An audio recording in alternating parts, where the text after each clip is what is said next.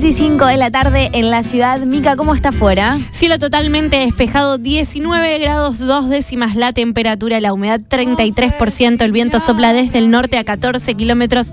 En un ratito vamos a superar la máxima pronosticada para hoy, que es 20 grados. ¿Cómo va a estar el fin de semana? Me interesa saber Ah, porque ¿qué? Sos a largo tengo, plazo. tengo propuestas.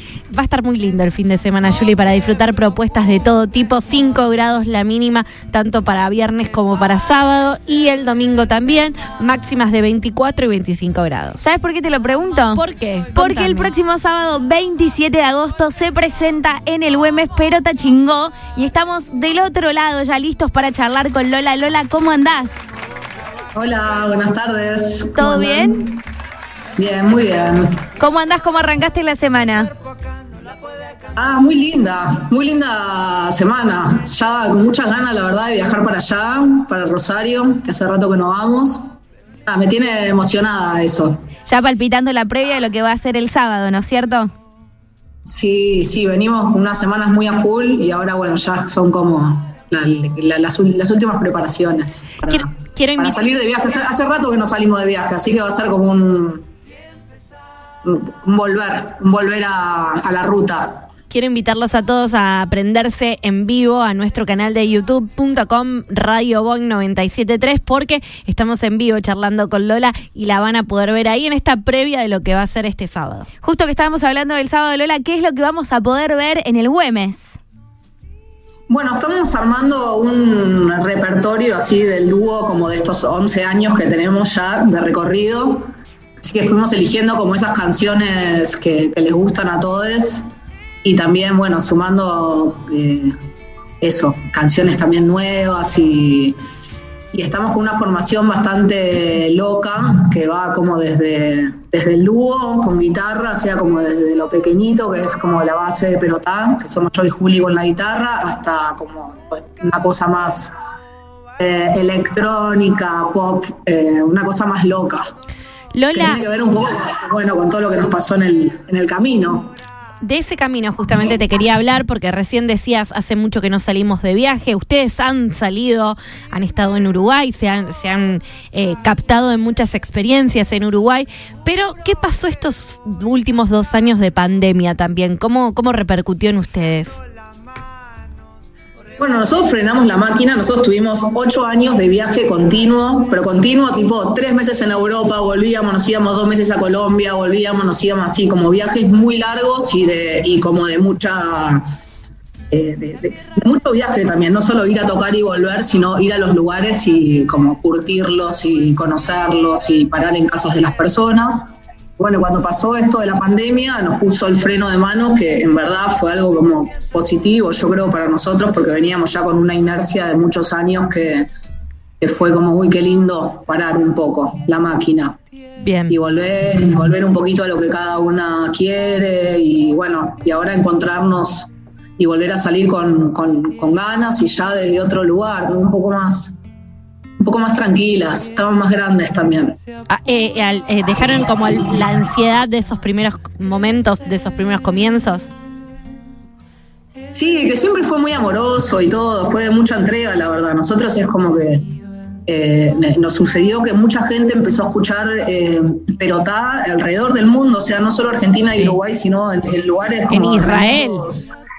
En Israel, tipo en Suecia, en cualquier lugar donde íbamos había como un, público y gente que, que tenía ganas de que fuéramos a tocar y el hecho de habernos hecho conocidas por internet hace que no éramos de un lugar. De hecho, la gente pensaba que éramos de Uruguay y no, o sea, el video, nuestro primer video se filmó en Uruguay, pero nosotras somos argentinas. Es muy loco lo que pasa con el público de Israel aparte, ¿viste? Que, que es- siempre hablamos con artistas que, que suenan mucho también allá. Eh, eh, todo esto, esta, esta locura de alrededor, son muy fanáticos ellos también. lo- lo- la gente en Israel es muy fanática de, de los artistas. Y es un flash, re escucha música de acá, Argentina. Bueno, hay mucho vínculo también en Israel, Argentina, hay mucho, mucha comunidad judía acá también. Y creo que también hay gente que va para allá y lleva un poco las, las novedades de acá. Eh, pero sí, les re gusta y, escuchan y creo que tenemos algo como muy parecido también. A mí me ha pasado viajando de encontrarme con gente de Israel y como a simple, como a simple encuentro flashear que eran argentinos. Lola, pensaba recién, eh, contabas, bueno, que, ahora salen, tienen una nueva estructura. Antes eran dos, digamos, iban las dos con la guitarrita, era todo un poco más sencillo. Eh, les costó un poquito más acomodarse, ahora ya eh, agregan instrumentos, es otra movida, digamos, no es lo mismo salir a viajar, a acomodar la gira de a dos, que ya con una bandita un poco más importante. Sí, bueno, en los principios de Protá éramos, eh, en verdad éramos cuatro. Arrancamos, o sea, sí fuimos dos ese primer viaje, pero después éramos cinco personas, que fue como una familia con la que viajamos eh, durante muchísimos años. Y después, ya en los últimos años antes de la pandemia, sí se empezaron a sumar, como fuimos cambiando la banda y se empezó a sumar mucha gente y terminamos siendo tipo 35 personas, lo cual era como una locura de sostener. Eh, y cuando vino la pandemia también un tiempo como que sos- sostuvimos esta- esa estructura, obviamente porque éramos, eran, eran como mucha gente que formaba parte del equipo y un poco las ganas de ahora también es vuelven un poquito a la simpleza. O sea, Estamos- sí estamos con banda, pero, pero sigue siendo como que es algo, es algo pequeño. Íntimo, claro. Estamos charlando con Lola de Perota Chingó porque el próximo 27 de agosto se presentan en el Güemes. Y ya que te, te acabo de presentar nuevamente, Lola, no puedo dejar de preguntarte qué significa el nombre de la banda. El nombre de la banda lo inventamos en Uruguay. Eh, Perotá, es algo que dicen mucho los uruguayos. Y, y en verdad lo que fue es como, bueno, crear un sonido que represente eso. No, no, no era, no, no como tanto buscarle el significado de qué significa eso, sino como generar un sonido que, que, que represente el, el nombre de la banda, que no tenga otro, otro, otro uso. Ustedes tienen un estilo eh, bastante particular. Es difícil por ahí encasillarlas, me parece, en un género. Me, me- me cuesta mucho, por lo menos a mí. Eh, por un lado tienen, claro, por un lado tienen eh, folclore, pero por otro lado también un poquito, tienen un poquito de rock, mucho fogón, me parece. Nosotros justo los lunes acá siempre, al final del programa pasamos música de fogón. Pero sí. ¿qué, qué escuchan ahora las pelotas? ¿Qué escuchan ahora? Variado las dos, por lo menos. Claro, Juli escucha lo suyo. De hecho, tenemos gustos muy distintos, Juli y yo, muy distintos. Y creo que un poco el sonido que hay ahora tiene que ver un poco más con las dos. Yo siempre fui más del palo de, de, de la canción y del folclore. No tanto el folclore como la samba y la chacarera, sino como los ritmos del mundo, que, que me gustó mucho viajar y ir conociendo Sí. cada lugar como las músicas. Y eso creo que fue lo que me fue formando. Eh, y Juli siempre fue más como del, del palo electrónico, con los sonidos más así, más nuevos, y está todo el tiempo como incursionando y escuchando cosas nuevas que salen. Y me encanta, siempre me trae tipo, mira este artista nuevo que está haciendo esto, como todo el tiempo me va trayendo eh, datas nuevas. Y a mí me gusta mucho escuchar las cosas viejas, me escucho discos brasileros, Yavan me encanta. eh, Violeta Parra. Violeta Parra me encanta también, sí, obvio, obvio. Bueno, a las dos nos gusta mucho eso, pero cada una tiene como más su, su, eh, su preferencia. Simón Díaz también escucho un montón. Eh, Ahí va, va y por ahí. bueno, así también voy descubriendo cositas. Esto de la internet es espectacular porque Sí. te va vinculando y terminas todo el tiempo conociendo cosas nuevas.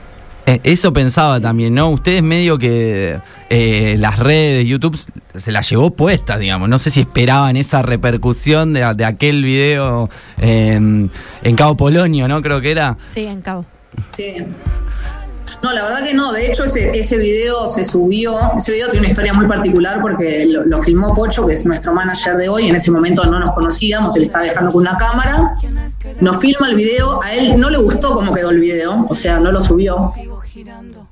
Y, y un amigo de él con el que él estaba laburando, filmando un viaje de otra banda, en ese, en ese viaje, eh, eh, cuando le pasa el disco externo con toda la data, encuentra ese video adentro y lo sube a Vimeo.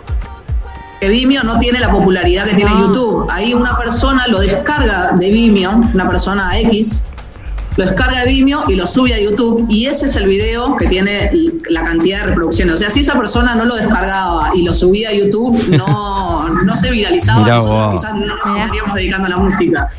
Después de todos estos años, Loli, con, con- con las redes sociales y este camino que hicieron y la pandemia que también nos hizo estar lejos de las personas, ¿cómo ves ahora este tema de, de las distintas redes? Eh, bueno, para mí es, es- una realidad de la actualidad, la- la- las redes. Me pasan un montón de cosas, como todo, como todo, tiene como su polaridad. Hay cosas que son malísimas, hay un montón de cosas que no me gustan para nada de cómo se manejan las redes, que me parece que traen como mucha angustia a un montón de personas y confusión. Y por el otro lado, es un sistema de conexión que es o sea, es maravilloso. Nosotros, ponele, nosotros cu- cuando arrancamos era Facebook la Sí. red eh, social con la, con la que nos conectábamos con las personas y, y a partir de eso, o sea, nosotros siempre fuimos una banda independiente, seguimos siendo, y, y esa red hacía que estábamos como, no necesitábamos de nada, ni de prensa, ni de nada. Nos conectábamos Claro. directamente con las personas, les preguntábamos a dónde querían que vayan, quién nos, quién nos hospedaba, de dónde podíamos comer, todo lo preguntábamos por ahí y se armaba como un vínculo eh, como directo y nos permitió bueno, hacer un proyecto que fue súper colectivo durante un montón de años.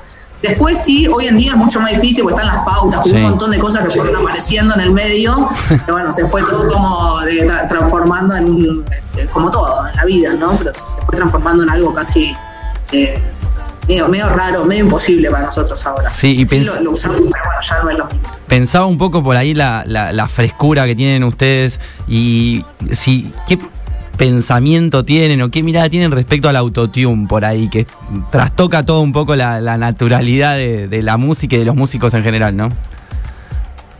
Eh, yo flasheo, para mí está buenísimo el autotune. A ver, hay, hay una realidad que es que en el medio, como, como pasó a lo largo de la historia, ¿viste? Como apareció el rock en un momento y tipo hizo bosta todo y todo fue rock. Eh, bueno, ahora apareció esa tecnología con la música que es el autotune, que son un montón de sonidos que no existían porque no se podían generar eh, con cosas analógicas. Eh, y, y bueno, se está transformando todo. O sea, obviamente hay cosas por autotune que no me gustan, que me parecen una porquería, y hay un montón de cosas que me parece que están espectaculares. A mí ponerle a Rosalía, me encanta lo que hace. Re usa autotune, me encanta cómo lo usa. Y, y así un montón de personas. Obviamente alguien que está... no sé, no es mi gusto. Entiendo que, hay gente que le gusta y quizás es algo más como de las nuevas generaciones que vienen como ya con, con esa capacidad de, de- de aceptarlo porque es su, su realidad. Lola, ¿con qué se viene en el 27 de agosto en el Güemes? ¿Qué vamos a poder ver? Eh, bueno, vamos con todo el amor. Los shows de pelotá son rituales hermosos y la verdad que es- esto que estamos preparando es, para, es para la gente que, eh, le gusta pelotá, que le gustan las canciones, que quiere venir como a, conectar un rato con, eh, con eso. Y, bueno, y esperamos también como poder vincular un poquito con toda la realidad que está sucediendo allá, con la quema de los humedales y con toda esa, es- esa situación tan triste que, que espero que también esto traiga como un poco de, de, de- de moviliza- de movilización o de conexión, de que las personas bueno se encuentren y, y- y se genere algo para poder no sé, no, no sé si revertirlo, porque la verdad que es irreversible lo que se está Mm. haciendo, pero sí de, de, no sé, de, de poder hacer algo, Hermoso, hermoso. Tal cual, tal cual, es por ahí. Lola, muchísimas gracias. Sabemos que estás a full. La invitación queda hecha para el próximo 27 de agosto en el Güemes para disfrutar todos juntos de Pereta Chingo. Gracias, chicos. Gracias a vos, Lola. Abrazo Hermoso, grande. che, ey, gracias. súper recomendable, eh, súper recomendable para ir ahí, plan birra, medio, eh, también un- tienen esto de fogón, nosotros Sí, que pregonamos fogón. tanto el fogón, aprovechen el que pueda y vamos, Hermoso. vamos, está ahí Lola todavía y vamos a sortear un, un- un par de entraditas, grande ¿Qué Lola. eh, Fede, al... Nos vemos el sábado, chicos. Vamos. Nos vemos el sábado. Quiero pelota, nombre y los últimos tres números del DNI.